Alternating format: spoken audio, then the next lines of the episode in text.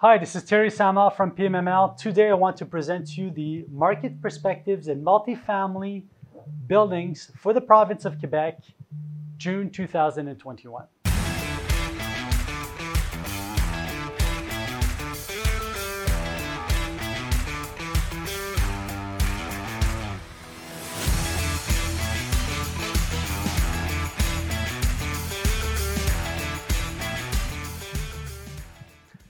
Know 2020 was an exceptional year in multifamily uh, buildings. The first two quarters of the year are incredible. Uh, right now, we have already attained 81% in market volume of what we've transacted in the whole past uh, 2021 year. Very exceptional.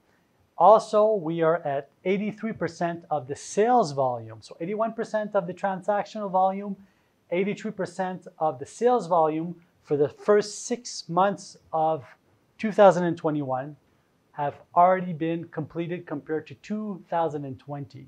An incredible year in multifamily uh, buildings in the province of Quebec. So, um, also the number of transactions uh, if we're comparing to last month, have rose. So basically, in the greater area, area of Montreal, in uh, transactional volume, uh, last month we were at 261 million. Now we are at 310 million. That's for the greater Montreal area. If you're looking at the Montreal Island itself, we went one from 167 million to 219 million uh, this month. So the, the volume uh, in sales has increased quite a bit. Same thing for Quebec City. Quebec City is a smaller territory. Uh, we went from 27 million to 48 million. For the Gatawa region, we are maintaining more or less. We've lost a few million, but still the market is very impressive over, over there. Same thing for the Sherbrooke market. We've lost a few a million, but still the market is maintaining if you're looking at the overall uh, transactions for the last few months. So transactional volume is still there. Of course, right now we're completing transactions that started maybe six to three months ago. Uh, so this is the result of all of the massive refinancing that took place uh, in the multifamily market in the province of Quebec uh, in the month of uh, November, December, and January. November, December 2020 and January 2021, where massive refinancing uh, took place. Right now, our financing department is uh, rolling at 120%. So really, we're going to have a lot of money available for the market on the short term. Very interesting. Now, um, of course, uh, we're talking about refinancing, but also the interest rates are very low, and there's still a capacity to increase the rents in the mid to high rent uh, ratio uh, category. The deluxe units uh, are very hard to rent these days, but if you're in the the mid-range to the higher range category. If you're in an urban area, definitely your rents are on the rise if you're able to offer to the market something that's renovated or new. So interesting. Let me talk to you about my top five of the month. Every month I like to I like to talk of five transactions to give you a good idea of what's going on in the market and to give you a complete report. My first top one and top two go together. It's the same transaction that took place at the same moment at the notary's office, but basically uh, for two different transactions. So same buyer, same seller, uh, for a total of more than 140 doors. The first transaction took place in, uh, in Côte Saint Luc. It was more than 60 units. That transaction uh, went for about 175,000 per door. Pretty interesting. Uh, five-story building, concrete, 1969, a very large uh, footprint. Uh, basically, this property has a large frontage and is also bordered by two streets. So it's a full block, basically. It's a small block, but it's a full block. Uh, so we're not attached to another building. Um, very nice location for the tenants, uh, close to a commercial district, not too far from the Montreal West uh, train station also, which is accessible uh, not too far from uh, Concordia University with all of the commercial strip, uh, St. Catherine West, uh, which is the main, uh, one of the main boulevards in the, in the area, a lot of restaurants, uh, a lot of bars, etc., a lot of nightlife. So an area that's very much in demand right now. Mostly three and a halfs, mostly four and a halfs. Units go from 750 to about 1,050 square feet. Hot water, electricity, and heating are included in the rental. So we could see that the owner that bought that is going towards probably a model where all services are offered to the tenants. And I think that's very uh, interesting for the area. Either that or there's going to be a refurbishment of the building and a transfer of the energy cost to the tenants. In both situations, I could see definitely a win-win for the buyer. The second part of that transaction was a 80 uh, door and above, uh, which is on the Côte Sainte Catherine. Uh, Côte Sainte Catherine, right now we're talking about um, a transaction that took place close to 240,000 per door, close to the um, Jewish hospital, the General Jewish Hospital in Montreal, between two subway stations, two metro stations, and also a third one is close by. Uh, this building also is close to a commercial strip. Um, Décarie Boulevard, Highway 15 is easily accessible. Uh, we could go to Mount, the town of Mount Royal also for shopping. You could also go to the Mount Royal itself if you want to go on the mountain, get a little bit of fresh air, some green space. So very interesting for the tenants. Uh, the heating is central, paid by the owner. Most of the units have been refurbished. Uh, also, the um, appliances are to the charges of the owner. So interesting to see that a REIT has purchased this product in two separate transactions. One took place close to 175,000 per door.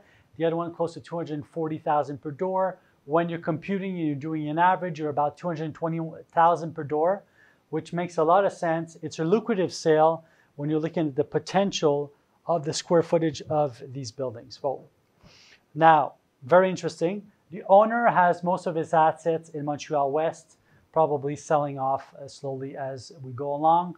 The REIT saw the opportunity to buy. Montreal West is, is an area which is very, very looked at by uh, uh, buyers that are outside of Montreal naturally. Why? Because it's English speaking mostly. Uh, the university is known. Concordia, St. Catherine Boulevard always rings a bell when you're talking to an investor that uh, knows more or less Montreal. So the western part of Montreal, definitely looked at by the uh, English speaking clientele uh, of buyers that is outside of Quebec, coming from outside of Quebec. My top three, the first two transactions were top one, top two. This top three is very interesting. Montreal North. Montreal North is, the word says it, Montreal North is the area. It's on the northeast portion of Montreal.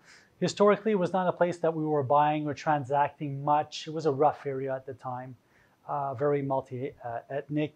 Um, Right now, it, it, this area is more is very much in demand.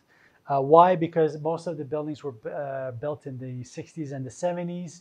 Easy to refurbish. The bones of the structure is interesting. Uh, working on the aesthetics, changing the doors, the windows, redoing the roof, doing the aesthetics is is cost that uh, buyer could easily control. So it's an area that that's been going up in value quite a bit since the past two years. Pretty impressive. Uh, this transaction took place at close to 136,000 per door. The building is made out of light concrete, so it's interesting. And when you're looking at the footprint of this building, which is of a large size, uh, first of all, the, the footprint is much larger and much deeper than what you would see compared to the other buildings uh, in the area. So was it purpose built at the time? Uh, more than likely. There's mostly a four and a half, three and a halfs in this building. The heating and the hot water is paid by the owner. Window doors uh, and uh, the balconies have been uh, refurbished. A good portion of the kitchens and the bathrooms also. So this building is close to Henri Bourassa Boulevard, which is a commercial boulevard and also a, a, boulevard that brings a lot of traffic on the north end of Montreal, parallel to Laval. Um, also, it's close to the limits of uh, Ville d'Anjou. So there's a golf course close by. Um, Anjou is accessible. There's a large shopping center there. You're close to the highway. You could go pick up the tunnel, go to the South Shore of Montreal, pick up, go downtown Montreal by Highway 15, or go up north and cross the toll bridge to go to Laval uh, through Highway 25. So definitely a, an interesting asset. Um, the buyer is an important uh, owner manager of Montreal, owns a lot of assets all over the territory of Montreal Usually picks up larger assets or assets with potential, either concrete or non concrete concrete building. Mostly he's looking for square footage. So we understand here that probably he's going to be optimizing the rents and uh, working on diminishing the revenues, uh, the expenses, sorry, on the building. Uh, the seller is an owner that has a few buildings uh, only in the inventory that bought one or two very uh, interesting assets and probably is slowly liquidating the assets to leave the market. So congratulations to the buyer and to the owner. Top four. Let's talk about Hochelaga Maisonneuve. For those who don't know Hochelaga Maisonneuve, it's an area which is mostly French speaking. Uh, most of the buildings in that area eh, are three to four stories high. A lot of smaller buildings, uh, a lot of rundown buildings, uh, poorer clientele as far as tenants historically, but now it's picking up. But it's to very, very close proximity to downtown Montreal. Uh, and that makes it such an interesting uh, asset to buy because proximity is everything. Public transportation is already developed in the, air, in the area.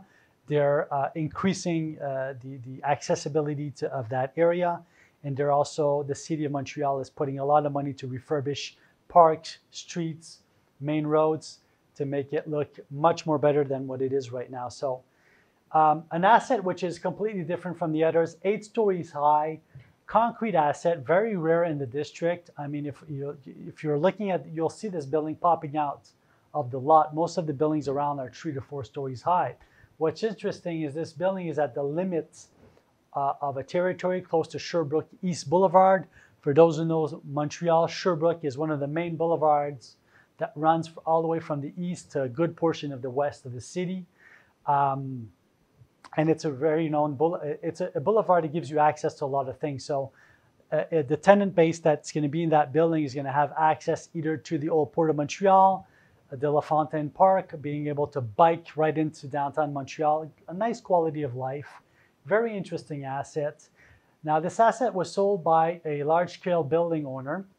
Uh, that usually optimizes assets, and it was sold to an optimizer. So very interesting. I know this optimizer um, very interesting to see uh, the relationship that developed and the transaction that took place, which is a transaction that you would not normally see in the market. So uh, congratulations to all. Uh, the heating, the electricity, and the hot water are paid by the owner. So uh, the building was built in 1963, and also a metro is accessible uh, via uh, the south by maybe a five-minute bike distance or a 15 to 20 minute walking distance. Interesting sale. Now, I would like to finish with my top five by going to Quebec City. I don't usually talk about uh, retirement um, multifamily assets, but in this case, I would like to talk to you about this asset.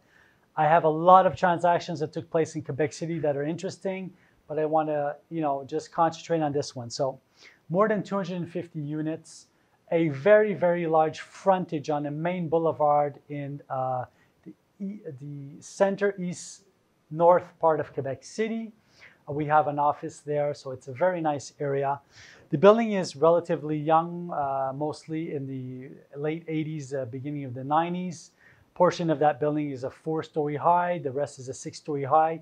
There is services in this in this uh, home, uh, in this building. Uh, so basically, there's a cafeteria, there's medical services, uh, minimum medical services, also um, everything to do with medication. There's a service for that, and uh, basic amenities, cinema, haircutting service, etc. So they're mostly looking to have tenants which have uh, that are autonomous, basically in this building. The transaction took place close to seventy thousand dollars per door which is pretty impressive if you're looking at the size of the asset. This is hu a huge asset, uh, only 46 stories high, but very, very long and with an impressive uh, frontage on a main boulevard. Um, the purchaser uh, is a purchaser that, that comes from the eastern part of Quebec, so not even an urban area, more or less urban area, that decided to buy this asset. The seller uh, is now specialized and does a lot of um, building of new apartment multifamily buildings um, that are condo grade, if you like, Uh, so he has different classes of assets, more deluxe, which are condo grade, something that he calls uh, multifamily, which is your normal asset of uh, newer built buildings and older buildings. You can see that when you're looking at the portfolio of this buyer and the way that he's managing um, his buildings, this is a company, by the way. Uh, basically, you can see that the management is very well, uh, mostly t- uh, tenant oriented. Very interesting to see that the extra services gave to the, uh, given to the tenants are bringing in extra revenues and making these assets so interesting to the market. So, if we wrap up, uh, an incredible first six months of the year. We have overpassed more than 80% of the total transactions that have taken place in 2020, either volume rise or uh, transactionally wise, speaking in terms of pricing. Um, we're seeing that the rest of the year is going to be very, very busy. Uh, for a, a, summer season here at PMML, we are very busy. My pipeline is full of uh, accepted offers. I'm still listing properties and there's many more that uh, are going to be on the market for uh, September. So we're estimating that if the market conditions don't change, it's change. It's going to remain an interesting market. Um, so why? Because the interest rates are low. We have massive refinancing right now taking place at PMML in our financing department, which means that we're going to have a lot of buyers on the market in September and October ready to purchase. So we should be in a nice controlled market probably for the next six months. I'm available at any time if you have any questions. Please check out our website at pmml.ca. Uh, please check out our land uh, development website at landdev.ai. And uh, have a great summer, and we'll talk again in July. Thank you.